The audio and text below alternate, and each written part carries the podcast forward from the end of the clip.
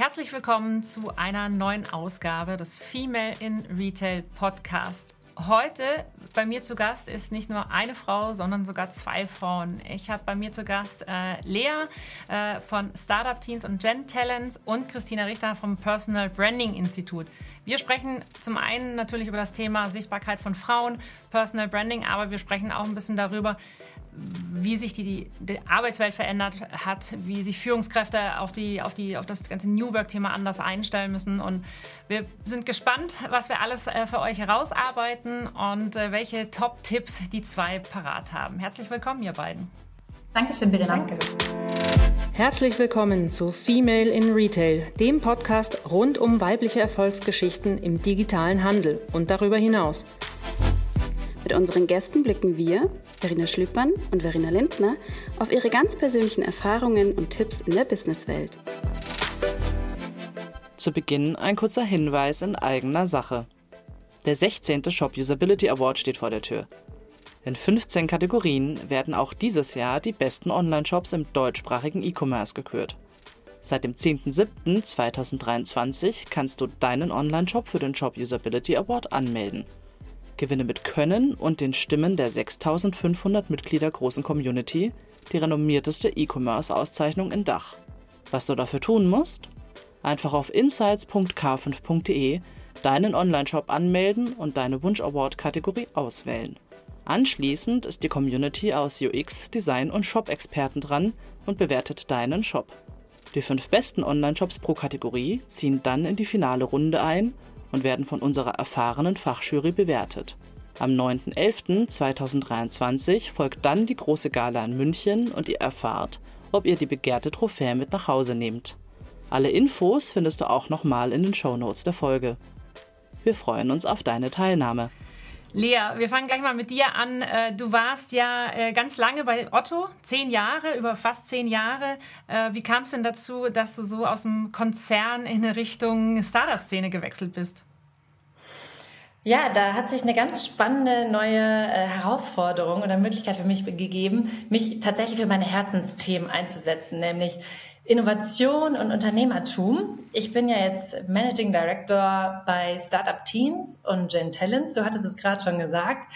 Startup Teens ist tatsächlich das hochkarätigste Netzwerk, wir sagen immer der Innovatorinnen von morgen. Das heißt, wir bringen junge Menschen so in der Altersspanne von 15 bis 20 Jahren näher ran an das Thema Unternehmertum und empowern sie da, ihren ihre Geschäftsideen weiter zu verfolgen.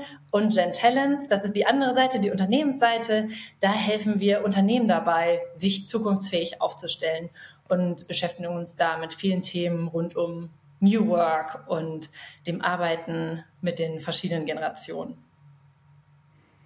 Ja, sehr gut. Also du bist quasi aus der, aus der Konzernebene zu, den, äh, zu, dem, zu dem Nachwuchs gekommen. Genau. Also wir hatten zum Beispiel jetzt vor ein paar Monaten da unser Finale, unser großes Finale in Berlin, der mhm. bundesweiten Businessplan Challenge. Und es ist so toll, so unglaublich beeindruckend zu sehen, was die jungen Menschen da auf die Beine stellen und für Geschäftsideen pitchen. Also dann sind da 15, 16, 17-Jährige, die ähm, Möglichkeiten entwickeln, wie man Batterien vom E-Auto löschen kann oder ihre eigenen Apps mit den ersten ersparten 1000 Euro entwickeln lassen. Also das ist schon wirklich sehr inspirierend zu sehen, was es für tolle junge Menschen gibt. Ja, Wahnsinn. Äh, Christina, damit, damit, wir dich auch äh, schon gleich mit reinholen, ähm, damit wir dann gleich tiefer einsteigen können. Äh, ich habe natürlich ein bisschen geschmökert, ähm, wo du herkommst aus der Historie und du warst ja auch ganz lange in dem äh, Corporate Communications Bereich, ähm, also überhaupt über der Überbegriff Kommunikation, auch wenn man die auf LinkedIn folgt, sieht das so eines deiner, deiner Kernthemen. Du hast aber dann das Personal Branding Institut gegründet. Ähm, was genau zeichnet euch aus? Was macht ihr? Tatsächlich mache ich mit dem Personal Branding Institut genau das, was ich vorher auch in meiner Corporate-Laufbahn gemacht habe. Ich mache Menschen sichtbar. Und es gibt ja ganz viele, die glauben, Personal Branding sei so ein neues Trendthema, was in den letzten zwei, drei Jahren äh, aufgeploppt sei. Ich mache das seit 18 Jahren. Ich habe früher im Konzern meinen Vorstand, meinen Geschäftsführer sichtbar gemacht. Und heute machen wir das eben aus dem Personal Branding Institut heraus auch. Das heißt, wir unterstützen Menschen, Führungskräfte, Unternehmer, Unternehmerinnen, aber auch Professionals, die noch auf ihrer Reise sind, dabei zu den Themen sichtbar zu werden, die ihnen am Herzen liegen und die, die ihnen wichtig sind und damit die Menschen zu erreichen, die sie erreichen möchten. Und der Inhalt von dem, was ich mache, der hat sich überhaupt nicht verändert. Was sich verändert hat, sind natürlich die Kanäle. Früher war es klassisch nur Presse, heute sind es Social-Media-Kanäle en masse. Ähm, und damit hat sich halt immer wieder was bewegt und die, die Bandbreite hat sich vergrößert. Und das ist eigentlich das, was mir auch persönlich sehr, sehr viel Spaß macht.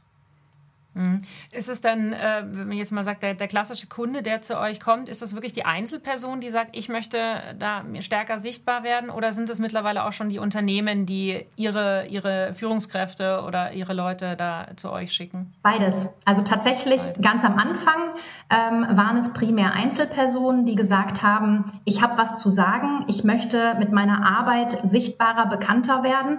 Mittlerweile sind es tatsächlich viel mehr Unternehmen, die auch erkannt haben, haben, dass sie viele unterschiedliche Stimmen im Unternehmen haben, die ja sowieso schon auf kleiner Ebene mit ihren Freunden, Bekannten und so weiter sprechen über ihre Arbeit. Und Unternehmen haben erkannt, dass sie das nutzen können ähm, für auch ihre eigene Bekanntheit und Sichtbarkeit. Und da hat sich tatsächlich in den letzten, ja, ich würde sagen, drei, vier Jahren doch sehr, sehr viel getan, auch auf Unternehmensseite. Ja, Lea, äh, jetzt arbeitest du ganz viel oder kriegst ja ganz viel von aus, den, aus der wirklich jetzt absoluten jungen Generation nachfolgen, die ja noch gar nicht direkt im Berufsleben sind, aber die ja in, na, sagen wir mal, äh, nächsten fünf bis 15 Jahren dann ins Berufsleben eintreten.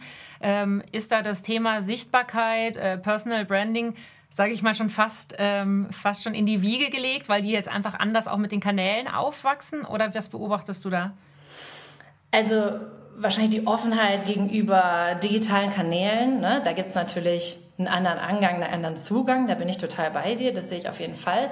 Aber so strategisch herauszuarbeiten, für welche Themen will ich eigentlich stehen und wen will ich mhm. damit erreichen und wie, das ist, glaube ich, was, wirklich eine gewisse Erfahrung bedarf und wo man sich explizit mit auseinandersetzen muss. Und das machen, glaube ich, viele junge Menschen jetzt noch nicht so strategisch, wie das ja auch viele ältere Menschen nicht so strategisch machen. Aber vielleicht ähm, für sich mal genauer anschauen sollten, jetzt egal, ob ich der nächste LinkedIn-Star werden will, sondern auch im Kleinen, um zu wissen, ähm, ja, wofür will ich denn zum Beispiel in meinem Unternehmen angesprochen werden oder in meinem Bereich oder wie sollen mich meine Kunden sehen? Ne? Also das, das muss nicht immer direkt der große Wurf sein, sondern eigentlich ist es für jeden sinnvoll, sich einmal mit dem Thema zu befassen.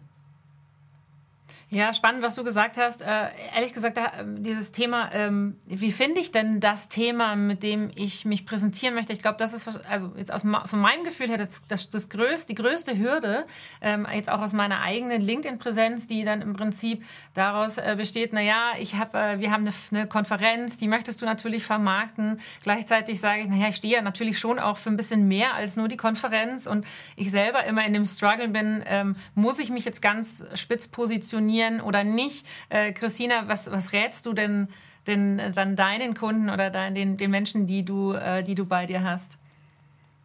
Das kommt ganz darauf an, was du gerne erreichen möchtest. Das ist jetzt immer so die Antwort, die keiner hören will, aber schlussendlich ist es das. Und Lea hat gerade schon angesprochen, ähm, Kommunikation und Sichtbarkeit hat auch sehr viel mit diesen strategischen Grundgedanken zu tun. Wofür will ich eigentlich sichtbar und bekannt sein? Was möchte ich eigentlich, dass andere Menschen über mich sagen, wenn ich nicht im Raum bin? Jetzt, mhm. um dein Beispiel aufzugreifen, Verena, ähm, ja, die Konferenz ist natürlich ein wichtiges Format, was dir sehr am Herzen liegt, dass das ein Erfolg wird, dass das gut gelingt, dass das auch einen großen Bekanntheitsgrad hat. Ich würde aber tatsächlich dann anders an die Thematik rangehen und nicht die Konferenz per se in den Mittelpunkt stellen, sondern die Themen, mit denen die Konferenz sich beschäftigt. Mhm. Weil die Menschen, die auf die Konferenz gehen, die möchten ja im Idealfall Vorträge, Impulse, Lösungen für Herausforderungen hören, die sie gerade haben. Mhm. Und das ist dann im Prinzip mein Rat an dich jetzt direkt hier live, live on air. Super. Ähm, ich krieg, die, ich krieg die Beratung for free. genau, dass du dir im Prinzip dann Gedanken darüber machst, was sind denn die Kernthemen, die einerseits auf der Konferenz äh, diskutiert werden sollten, die die Herausforderungen und Themen äh, eurer Zielgruppe löst. Und dann kannst du ja auch schauen, welche von diesen Themen dich persönlich auch am meisten umtreiben oder welche Themen es vielleicht noch gibt außerhalb der Konferenz, die dir auch am Herzen liegen und dass du du da dann wirklich versuchst, konkret Brücken zu schlagen und eben ongoing immer wieder kleine Impulse, Geschichten ähm, zum Beispiel auf LinkedIn erzählst. Und dadurch machst du ja Menschen auch auf dein, deine Konferenz oder dein Angebot aufmerksam. Die gucken ja sowieso, mhm. wenn die dein Thema gut finden, wer ist denn die Verena und wo arbeitet die denn oder was macht die denn da? Das geht ja automatisch immer mit.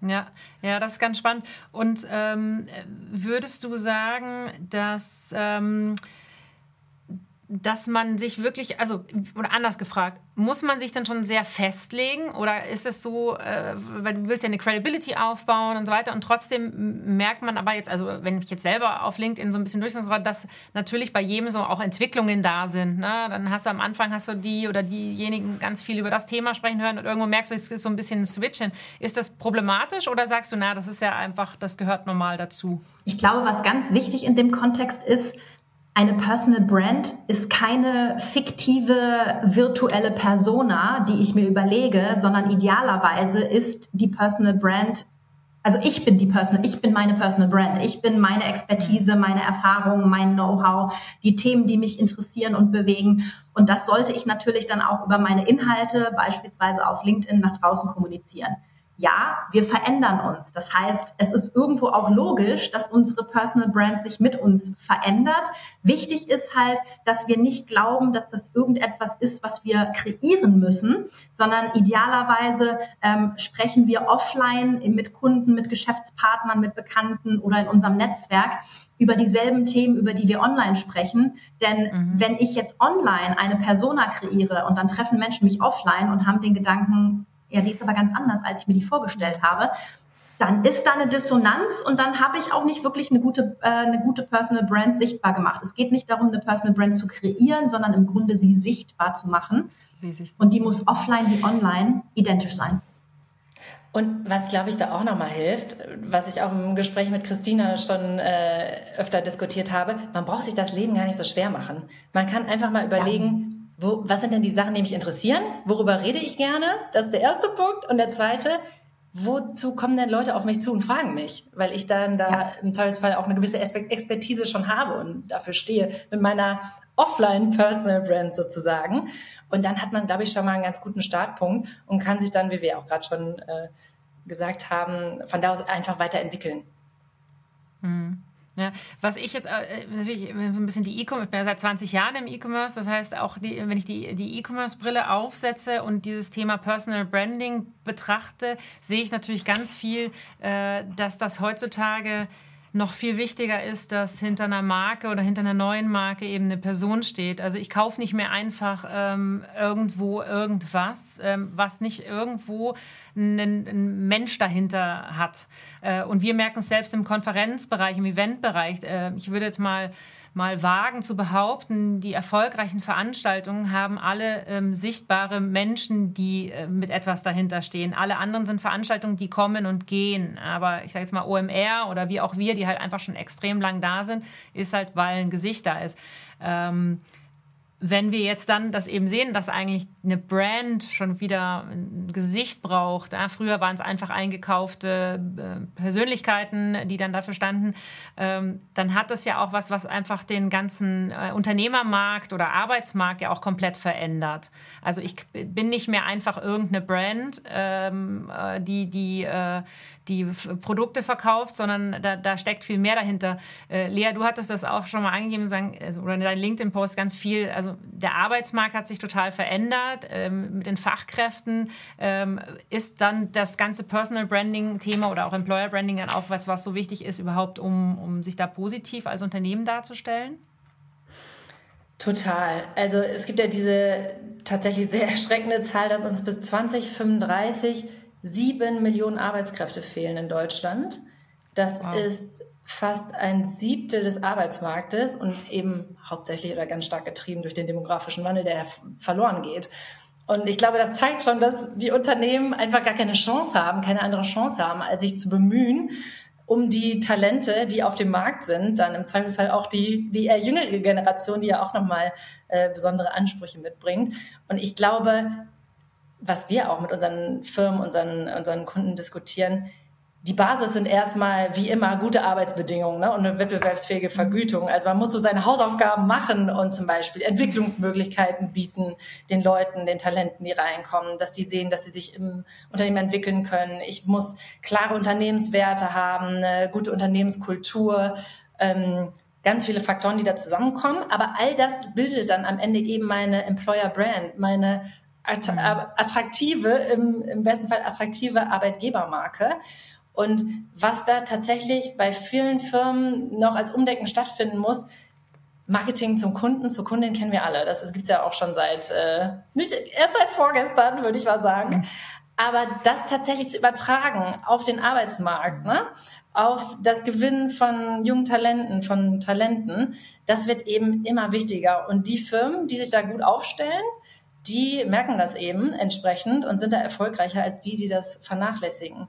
Und den Bogen schlagen zu dem, was wir vorhin gesagt haben, was das, glaube ich, ganz gut zusammenfasst, ist diesen, dieser, dieses Sprichwort Menschen folgen Menschen. Ne? Mhm. Und ähm, die meisten Leute suchen heute eben nicht nur irgendeinen Job, sondern haben den Anspruch, einen positiven Beitrag zu leisten, einen positiven Impact und Teil einer Bewegung zu sein, die was Positives bewirkt. Und wenn ich dann natürlich eine inspirierende Persönlichkeit habe, die das alles darstellt und sich zum Beispiel auch öffentlich positioniert zu gesellschaftlichen Themen, zu bestimmten Werten, dann fällt das eben deutlich leichter, der Person zu folgen und dann zum Beispiel sich bei Unternehmen zu bewerben, das dafür steht.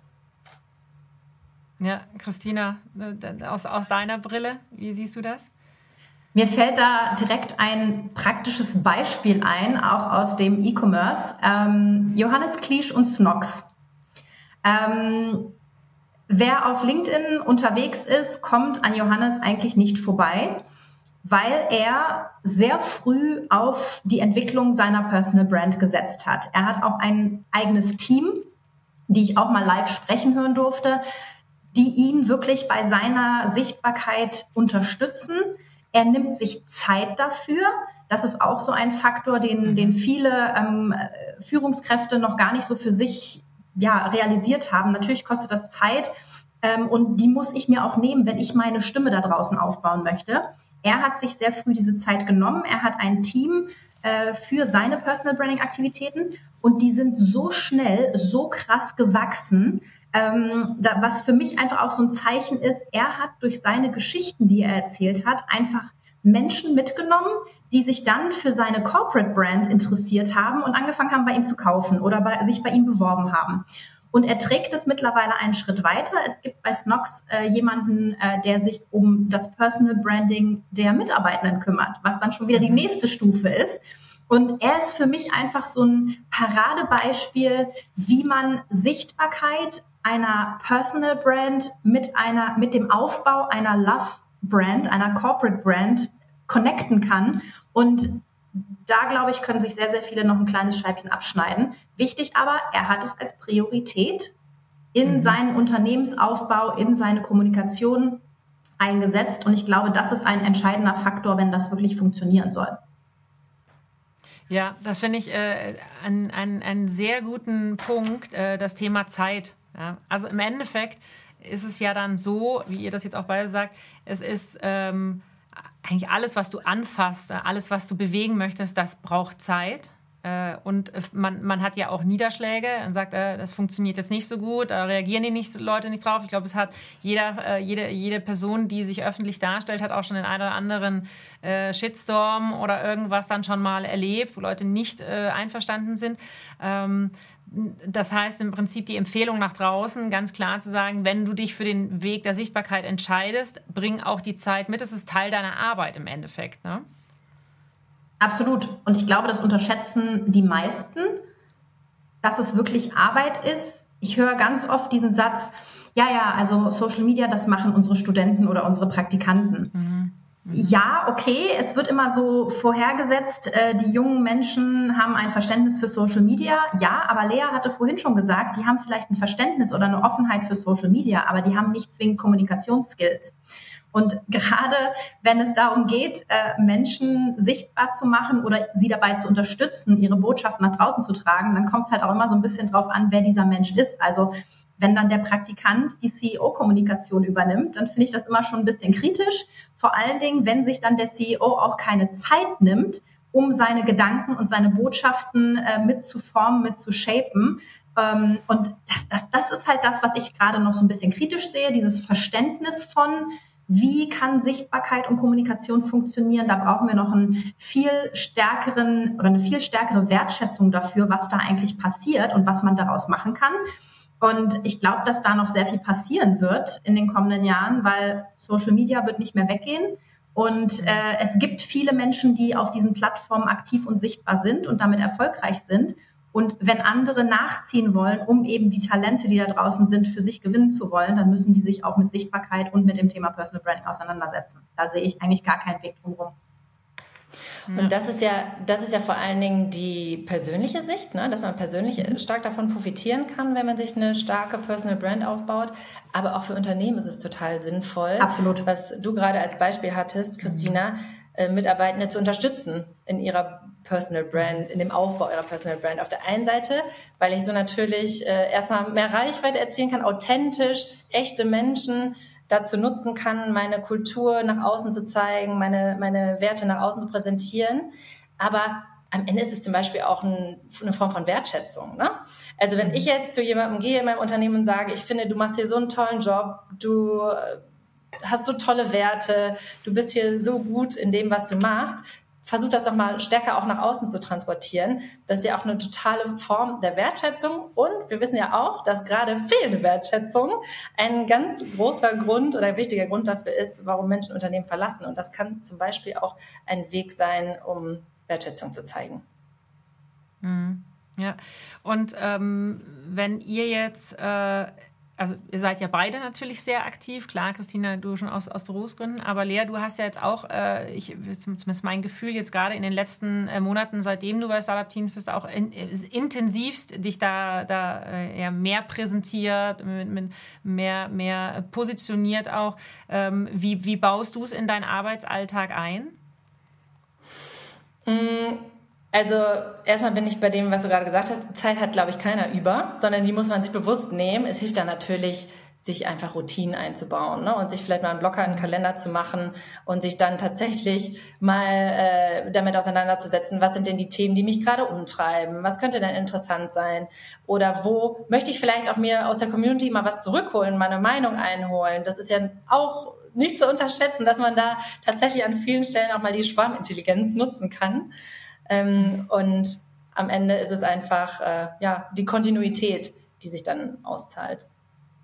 Ja. Seht ihr das ein bisschen, also äh, man, hört man jetzt eben also von, von Johannes auch, ähm, der ja bei uns auch auf der Bühne war dieses Jahr und, und äh, ja auch wirklich die Leute auch absolut begeistert und der auch absolut neidlos auch den, den Hut ziehen kann ja, vor dem, was, was er da aufgebaut hat. Ähm, aber eben mittlerweile, glaube ich, ein Team von fünf Leuten oder sowas schon hat, die eben nur seine Personal Brand machen. Ist das wie, wie schätzt ihr das ein oder seht ihr das kritisch, dass jemand anders jetzt im Endeffekt dann für eine Person äh, diese, diese Beiträge schreibt und kreiert? Also ist es dann noch die Person selbst? Weil das ist das, was du, Christina, vorhin gesagt hast. Es muss ja die gleiche Person sein, die du, die du physisch bist, äh, die du dann auch online darstellst.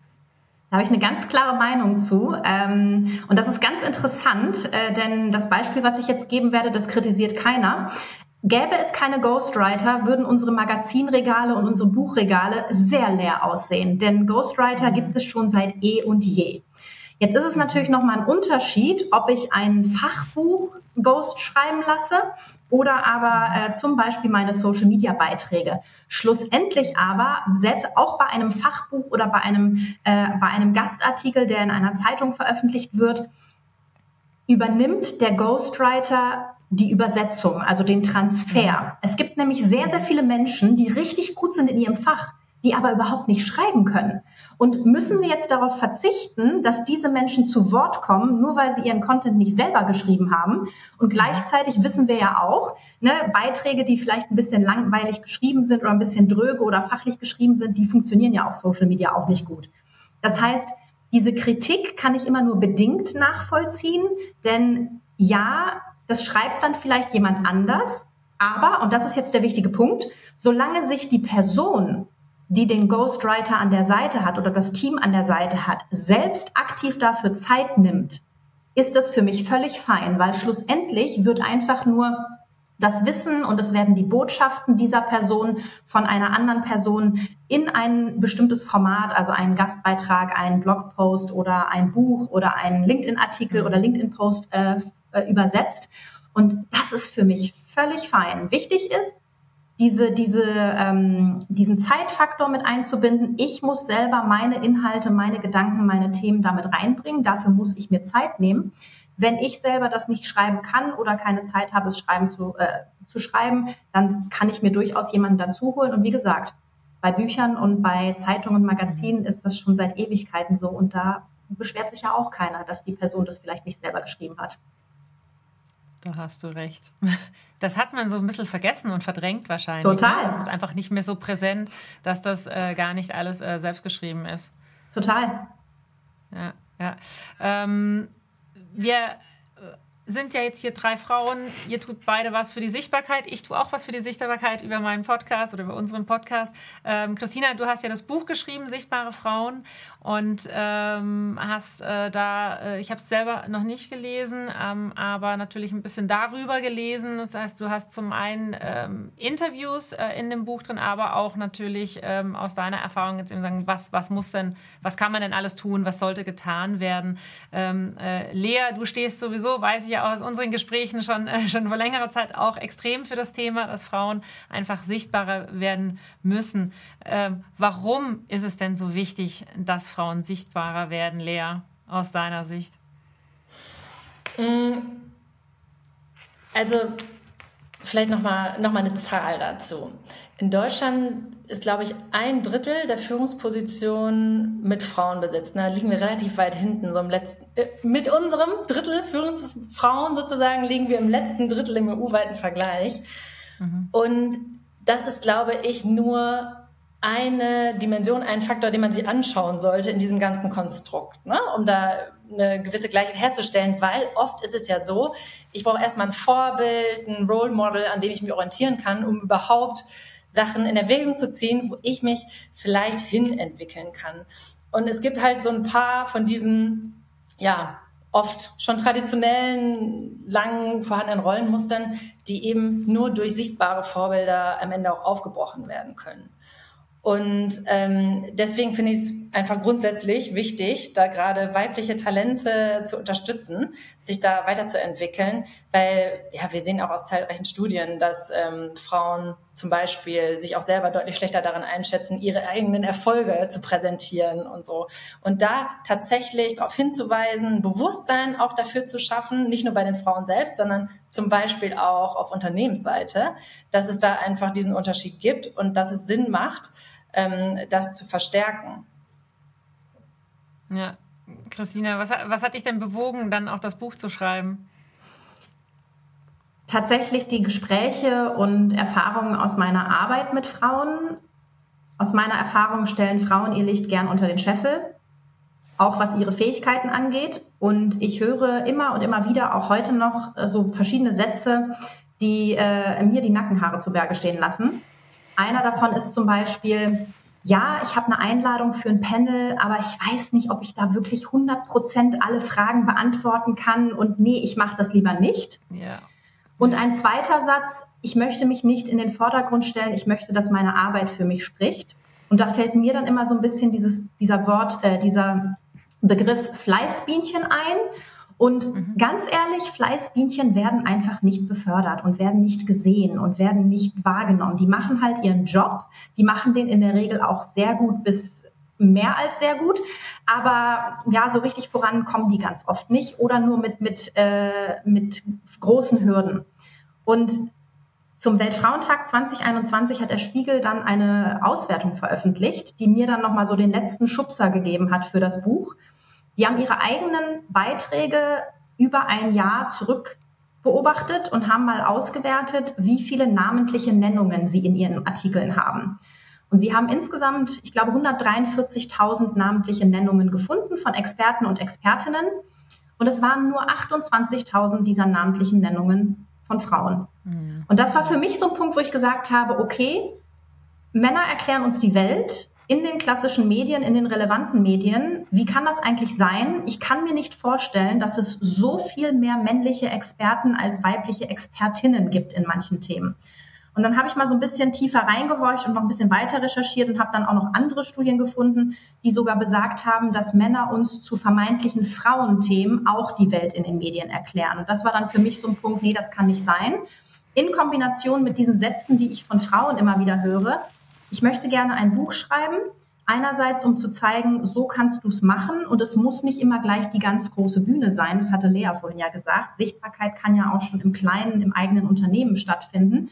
Ähm, und mit den Interviews, die ich geführt habe, wollte ich einfach ganz praktische Beispiele geben. So haben es andere Frauen gemacht und die haben ja auch alle mal bei Null angefangen oder mit einem LinkedIn-Post oder mit einem Follower, mit der ersten, mit dem ersten Panel oder der ersten Keynote.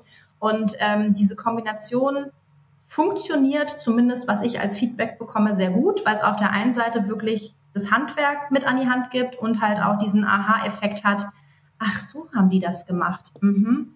Und ich glaube, dass das ganz, ganz wichtig ist, um Frauen wirklich zu zeigen, wie Sichtbarkeit funktionieren kann und wie sie die für sich selbst aufbauen können. Und was ich da auch nochmal ähm, gerne ergänzen würde, ist, weil du es gerade schon so schön äh, beschrieben hast, dieses Thema Substanz, Fokus auf Substanz. Substanz ist ja total wichtig ne? und äh, sollte man auch nicht vernachlässigen. Aber wenn ich keine Wirkung habe für meine Substanz, dann habe ich am Ende auch keine Relevanz, weil dann weiß ja gar keiner, dass ich die beste Expertin für Thema XY bin, wenn ich das äh, nicht auch irgendwie schaffe, nach außen zu transportieren. Und das tatsächlich auch so als Vehikel, sich zu verinnerlichen oder vor Augen zu führen, dass um meine Substanz zu den Leuten zu bringen, ich auch eine gewisse Art von Wirkung aufbauen muss, hilft vielleicht auch, um wegzukommen von diesem Bild von, ich stelle mich jetzt einfach nur in den Vordergrund, spiele mich auf und versuche hier ähm, auf die Bühne zu kommen und mich da selber zu präsentieren. Ja, das ist spannend, was ihr sagt, ist ja auch die Bestätigung von dem, ähm, was, was, was bei uns immer das große Thema war. Äh, als äh, es sind jetzt mittlerweile fast zehn Jahre, dass ich hier bei der K5 bin und äh, in den Anfängen war natürlich alles noch deutlich kleiner und so weiter. Und dann kriegst du so mit die Bühne und Jochen Krisch, der Initiator von, von der K5, ähm, äh, der selber immer, äh, der hat dann immer gesagt, ja, ich weiß auch nicht, ich kriege einfach keine Frauen. Und dann dachte ich mir immer, hör, das kann nicht sein. Also der war in, in, nie zu keinem Zeitpunkt, weder er noch der Sven, waren zu irgendeinem Zeitpunkt so, dass sie gesagt haben, ah, nee, nee, wir nehmen mal nur die Männer, sondern die wollten immer, aber die haben die Frauen einfach nicht gekriegt, weil genau das, exakt, was ihr beide gerade gesagt habt, kann ich das überhaupt gut genug? Ähm, Habe ich überhaupt so viel zu erzählen? Also diese Unsicherheit und, und letztendlich, ähm, warum wir heute sprechen, ist genau aus dem Grund, ähm, weil wir im Team gesagt haben, ähm, naja, irgendwie müssen wir vielleicht einen anderen Weg gehen, um auch Frauen überhaupt mal erstmal zu motivieren, ihre Geschichte zu erzählen. Und, und das ist die Entstehungsgeschichte von unserer Female Retail Initiative. Eigentlich nur ganz banal aus diesem Grund, dass wir gesagt haben, das kann doch nicht sein, dass da nicht auch andere sind. Äh, und, und ich muss sagen, der Weg hat sich absolut bewährt, denn tatsächlich ist es so, dass viele, die in unseren, äh, unseren Podcasts waren ähm, oder auch mal äh, schriftliche Interviews geführt haben mit unserer Redaktion, dann irgendwann auf den Bühnen stehen, weil sie dann das Vertrauen und dann sind wir wieder beim Menschen Vertrauen haben in mich, in Sven, äh, in, in Jochen, äh, in, in, unsere, in, in unser, unser, unser Team, zu sagen, hey, da fühle ich mich auch gut aufgehoben. Also ich weiß, die, die stellen mich nicht auf die Bühne und dann, ähm, dann hauen die mir erstmal einen rein und stellen mir Fragen, wo die äh, eigentlich ja genau wissen, das darf ich gar nicht sagen oder äh, da fühle ich mich unwohl dabei. Und das hat bei uns wirklich extrem viel ähm, gebracht. Nichtsdestotrotz, da würde mich dann nochmal eure Meinung interessieren, ähm, wir haben immer noch damit zu kämpfen, dass wir natürlich immer noch gebasht werden, es sind zu wenig Frauen auf der Bühne. Und da fand ich jetzt ganz gut, Lea, was du gerade gesagt hast. Es muss halt auch Substanz da sein. Also ich möchte nicht auf die Bühne eine Frau stellen, weil sie eine Frau ist, sondern weil sie für das Thema die Beste ist. Und das ist dann äh, total spannend, weil das ist nämlich manchmal, ehrlich gesagt, was ich auch von anderen Frauen, ähm, ja, äh, ja, Bashing ist jetzt so ein hartes Wort, ne? aber wo du kritisiert dafür dass ich sage, ich kann natürlich auf den C-Level-Ebenen die Frauen auch nicht herzaubern. Ja? Und es hilft mir halt nichts, ähm, wenn wir über Strategiethemen reden und ähm, ich habe den, den Marketingmanager oder die, also die Marketingmanagerin da, die aber gar nicht äh, die Strategie von oben kennt und, und gar nicht dieses ganz, ganz umfassende Bild hat. Weil dann sagt das Publikum, pf, ja, da ist irgendwie, die hat ja gar keine Ahnung. Also das, wie schwierig das eigentlich ist, ähm, dem allen immer gerecht zu werden. Und das, da würde mich eure Meinung auch noch mal dazu interessieren, ähm, weil es, es, geht ja nicht nur darum, eben Frauen präsent zu machen, sondern eben ihre Themen und zu sagen, aber hier, guck mal, die können genauso viel dazu sagen wie ein anderer Mann. Ja, das stimmt natürlich grundsätzlich erstmal. Aber ich glaube, das Problem der Substanz ist oft gar nicht das Problem. Also es ist so ein bisschen wie bei der ganzen Diskussion rund um die sozusagen Quotenfrauen ist, wo sind denn diese ganzen unfähigen Frauen, die irgendwo aufgrund einer Quote hingekommen sind? Die gibt's ja eigentlich gar nicht, sondern das sind einfach Frauen, die vielleicht sonst in dem Prozess nicht berücksichtigt worden wären oder was auch immer, gibt's ja auch nochmal zahlreiche Gründe. Ich glaube auch oder bin überzeugt davon, dass das wahrscheinlich gerade für so äh, Menschen wie euch, die dann dann interessantes Line-up zusammenstellen wollen, eine ganz schöne Herausforderung ist, da die richtigen Leute zu finden. Aber es ist aus meiner Sicht eine Herausforderung, die sich auch lohnt, anzutreten mhm. am Ende und dann da ein möglichst diverses Bild zu schaffen. Weil, mal ganz praktisch gesehen, wenn ich jetzt zum Beispiel dann nur, ähm, was weiß ich, äh, Mitte 40 bis Mitte 50-jährige Männer habe, die ja zum Beispiel dann auch im E-Commerce eine gewisse Kundengruppe bedienen wollen. Die Kundengruppe sieht ja auch nicht nur so aus, sondern die Kundengruppe ist ja auch total divers. Also muss ich mir vielleicht auch mal ein paar andere Stimmen anhören und die, die besser zu verstehen. Also unterm Strich, ich glaube, es ist tatsächlich anstrengender, dann äh, buntes Line-up zusammenzubringen, aber ähm, ja, lohnt sich. Um dann natürlich auch, da sind wir wieder bei den Vorbildern, andere Leute, andere Frauen dazu zu motivieren, sich da in eine ähnliche Richtung zu entwickeln. Ich packe da jetzt nochmal einen weiteren Layer an Komplexität mit rein. Ähm, ich habe es auch schon häufiger gehört als Feedback von Veranstaltern, dass zum Beispiel eine bestimmte Person angefragt wurde, die dann aber aus dem Unternehmen heraus nicht zugesagt oder zugelassen wurde, weil nämlich dann der höherrangige Chef sprechen sollte und müsste. So. Das ist natürlich auch nochmal ein Thema und da wäre dann wieder mein Appell an Unternehmen, welche Botschaft oder welche Wirkung wollt ihr eigentlich als Unternehmen nach draußen tragen? Und auf der einen Seite müsst ihr vielleicht mehr Frauen auch auf bestimmte Ebenen bekommen. Lasst aber dann eure Frauen, die ihr vielleicht eine Ebene tiefer habt, noch nicht sprechen, nicht rausgehen. Also ne, das ist ja auch immer so ein bisschen die Frage, wie wollt ihr als Unternehmen rausgehen und wirken? Wie wollt ihr mhm. die richtigen Kunden gewinnen, aber auch potenzielle Mitarbeitende? Du hast gerade das, äh, das Thema Vorbild angesprochen, Lea. Und ich muss ganz ehrlich sagen, wir müssen da auch einfach mal ein bisschen umdenken. Nur weil jemand den, den, das C im Titel hat, heißt das noch nicht, dass der ein inspirierender Speaker ist. Ich habe schon so viele Führungskräfte ähm, auf der Bühne gesehen, die dann von ihrem Team ein Slide-Deck bekommen haben, sich das vielleicht fünf Minuten vorher angeschaut haben. Und das waren the most uninspiring Vorträge, die ich je gehört habe. Und dann habe ich aus demselben Unternehmen vielleicht tatsächlich einen Fachbereichsleiter oder jemanden, der ein, zwei Stufen in der Hierarchieebene tiefer war, sprechen hören und war total geflasht, weil da einfach eine Power und, und, und ein Spirit rüberkam. Das heißt, ich glaube auch gerade, wenn es um, um, um Veranstaltungen und Speaker geht, müssen wir uns auch so ein bisschen davon lösen, dass wir immer eine bestimmte äh, Hierarchieebene auf der Bühne haben wollen, sondern auch wirklich mal gucken, wer fällt uns vielleicht zum Beispiel über LinkedIn oder Social Media auf, den wir richtig cool und knackig finden und dann eben die Person einladen. Und für Unternehmen wäre dann mein Appell, ne, lasst die Leute doch dann auch sprechen, weil wenn die gut sind auf der Bühne, dann hat euer ganzes Unternehmen was davon. Ja. Und welchen Bogen ich da jetzt auch nochmal gerne schlagen würde, weil du auch gerade die unterschiedlichen Hierarchieebenen angesprochen hast. Ich glaube, es ist total sinnvoll, dieses ganze Thema Personal Branding einfach präsenter zu machen. Wir von Gen Talents haben ja die Future Leaders Academy, wo wir in einem Online-Programm junge angehende Führungskräfte schulen über sechs Wochen in verschiedenen Themen und versuchen das ganzheitlich zu machen. Und ein Teil ist zum Beispiel auch das Thema Personal Branding. Das sind dann jetzt auch nicht die C-Levels, die dabei sind, sondern vielleicht Menschen in ihrer ersten Führungsposition, die sich zum größten Teil auch noch gar nicht damit auseinandergesetzt haben. Und dann muss auch nicht am Ende jeder Speaker auf der K5 werden. Das wäre natürlich toll, aber will und kann vielleicht auch gar nicht jeder. Ähm, aber die Leute haben dann nach dieser Session Verständnis davon, was sind die Themen, für die ich stehe, für die ich mich einsetzen will, mhm. was kann ich und wo will ich eigentlich hin und wie erreiche ich da eben meine Zielgruppe. Und dann hat man natürlich zum Beispiel, wenn man jetzt in so einer Situation ist, wie mein Unternehmen will gar nicht, dass ich jetzt zu einer äh, bestimmten Veranstaltung gehe und da als Speaker auftrete oder als Speakerin, vielleicht auch noch mal ein paar andere Argumente, um da in die Diskussion zu gehen. Mhm. Ja, äh, ja, finde ich, äh, also äh, bin ja grundsätzlich, also ich gehe natürlich in die Verteidigungshaltung auch, ja, weil äh, wir, äh, das ist natürlich in dem Moment, wo du dann sagst, ah Mann, wir versuchen das schon alles und unsere, äh, meine Kollegin, die, die Verena, auch Verena, die, die ja mit mir hier gemeinsam auch den Podcast hostet, ähm, die sich immer Arme und Beine ausreißt, um dieses ausgewogene Verhältnis zu schaffen und dann kriegst du noch immer so einen über die Rübe.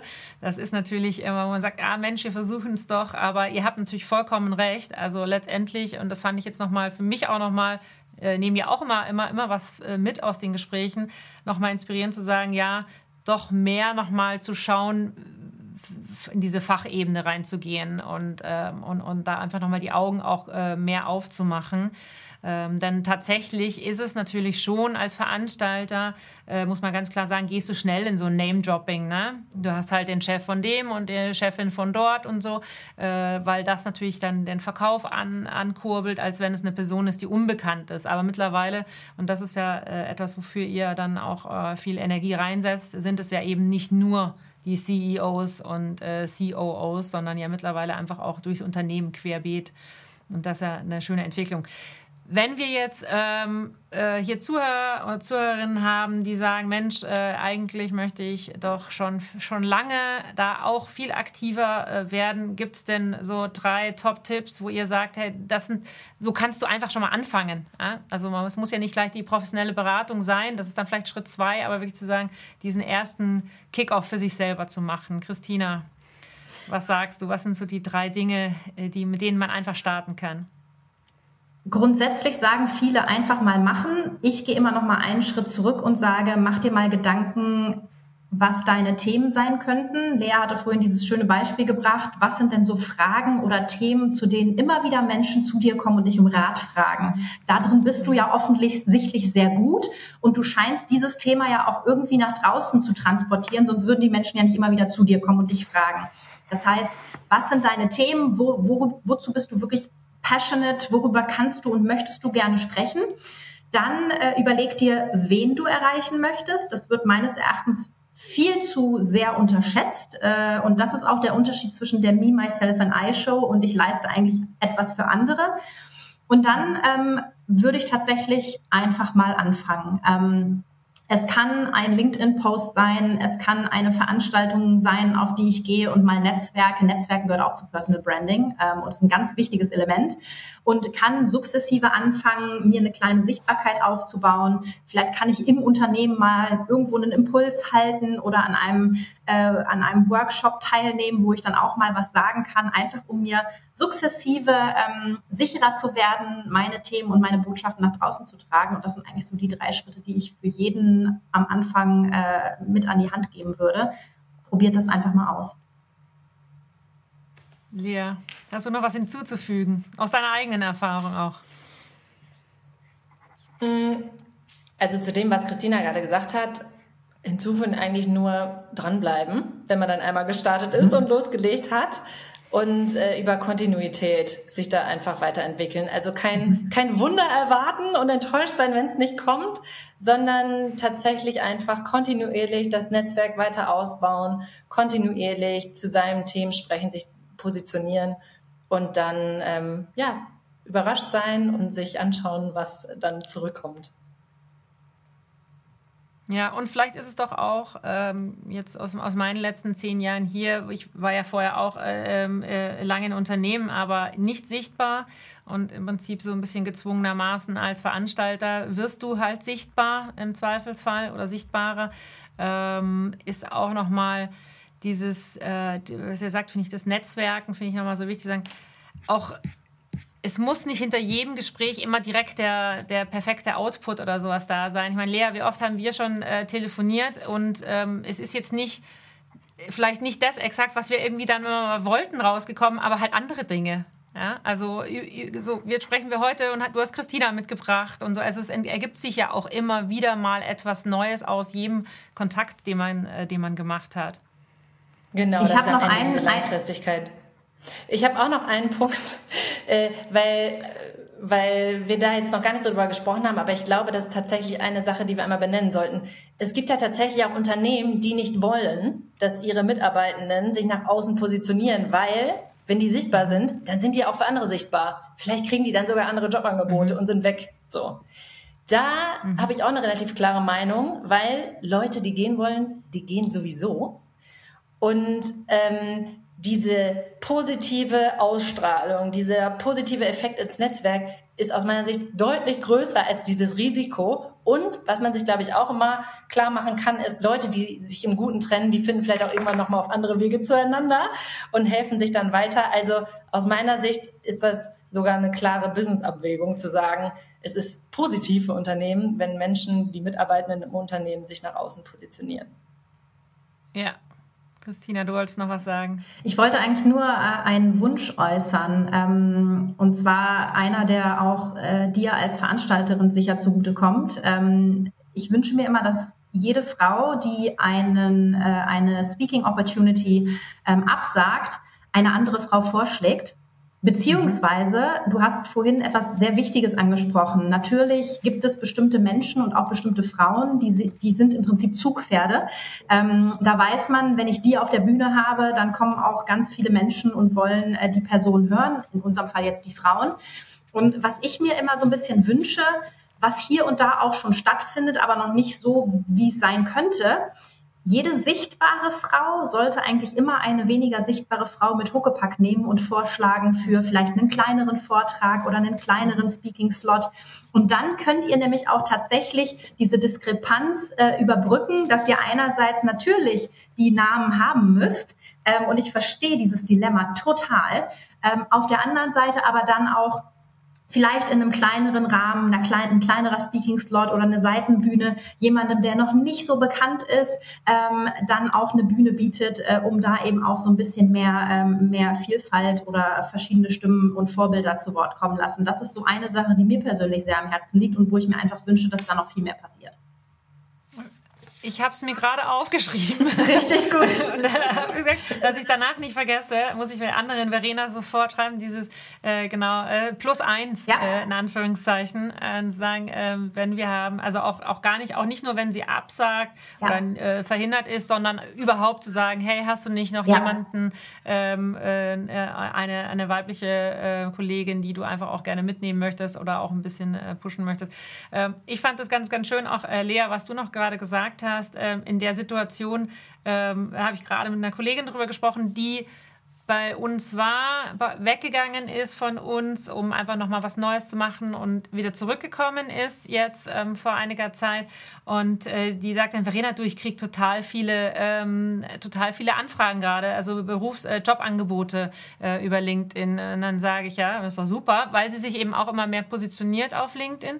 Und dann sagt sie, ich schreibe denen aber immer, ich habe kein Interesse gerade und so. Und dann dachte ich mir, ja, das ist doch eigentlich was will ich mehr? Was will ich als Chefin, als, als, als Unternehmer, in dem Sinn äh, Arbeitgeber mehr, als dass äh, meine Mitarbeiterin sagt, es ist so, aber ich bin jetzt eher noch gerne. Und genauso wissen wir beide, Super. in einem halben Jahr oder einem Jahr kann es ja auch anders sein, ähm, weil dann irgendwas für sie aufkommt, was einfach ein mega, mega Karriereschritt und dann ist es ja auch fein. Und machen wir uns nichts vor, die Zahlen, die Lea ganz am Anfang auch genannt hat, jedes Unternehmen muss sich mit der Frage auseinandersetzen, wo kommen in Zukunft die besten Talente her? Und jeder will ja die besten haben. Und da eben die eigenen Mitarbeitenden als Fürsprecherinnen fürs Unternehmen sichtbar werden zu lassen, ermöglicht den Blick hinter die Kulissen. Das heißt, ich kann mir ein Bild davon machen, ist das ein Unternehmen, wo ich gerne hingehen möchte und gleichzeitig aber auch ist es ein absoluter Benefit für die Mitarbeitenden, die eben ja im Namen des Unternehmens auch draußen sprechen dürfen. Das ist total der Ritterschlag und ich glaube, dass das ganz viele noch unterschätzen und da äh, finde ich das, was, was Lea eben vorhin gesagt hat, so unglaublich wichtig, diese Awareness dafür schaffen, die eigenen Mitarbeitenden auch zu befähigen, über ihre Arbeit sprechen zu dürfen. Natürlich dürfen da keine interne herausgegeben werden, aber eben mhm. über ihren Arbeitsalltag erzählen und dann gleichzeitig eben auch damit Einblick ins Unternehmen bieten, sodass da neue Mitarbeitende gefunden werden können.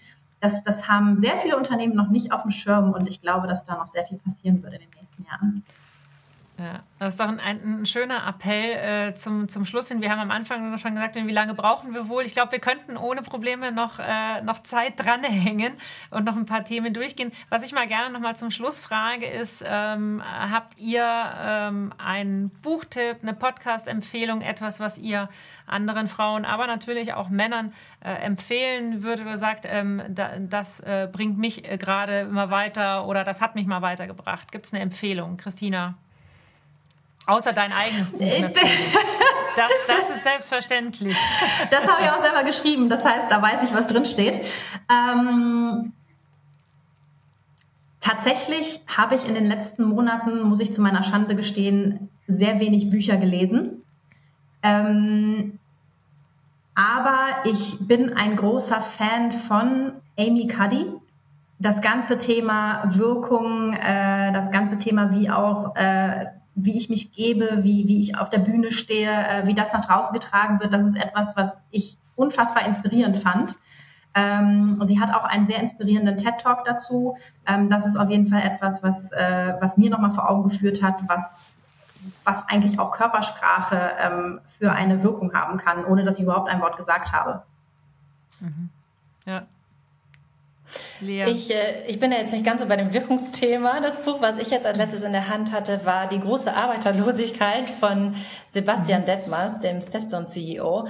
Und da äh, macht es auch nochmal Sinn, sich äh, einzulesen rund um das Thema Fachkräftemangel. Was sind eigentlich so die Gründe? Wie gehen aber auch andere Länder damit um?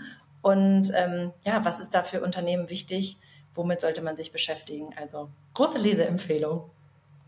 Ja, und wie wir herausgefunden haben jetzt in den letzten 50 Minuten, dass eben das eine nicht losgelöst ist von dem anderen. In der Vorbereitung hatte ich mir gedacht, ah, wie kriege ich die zwei Themen zusammen? Äh, Personal Branding auf der anderen Seite eben das, äh, wofür Lea jetzt auch steht, äh, diese, äh, wie verändert sich der Arbeitsmarkt, Fachkräftemangel und so weiter. Aber wir haben es jetzt gesehen in den letzten 50 Minuten, es hängt halt doch sehr, sehr eng miteinander zusammen. Und ich glaube, das ist das, äh, das jetzt auch der, ein schöner Outcome, äh, das Appell auch an die Unternehmen eben zu sagen, hey, guckt mal hin, es hilft halt nicht der fünfte Obstkorb, und ähm, ähm, oder irgendwie die Benefits, sondern da ist noch ganz viel, viel mehr dahinter, womit ihr eure, eure Marke auch stärken könnt. Ihr beiden, es war mir ein Vergnügen. Ähm, ich, ich, äh, von euch hören wir ja sowieso noch viel mehr, aber ich freue mich auch, wenn wir uns dann auch mal persönlich bald treffen und äh, ich mir noch mal den ein oder anderen Tipp auch von dir, Christina, noch mal abholen kann. Und äh, danke euch für eure Zeit, denn das ist ja das wichtigste und äh, kostbarste Gut. Schön, dass ihr da gewesen danke seid. Danke dir, Verena. Vielen, vielen Dank an dich.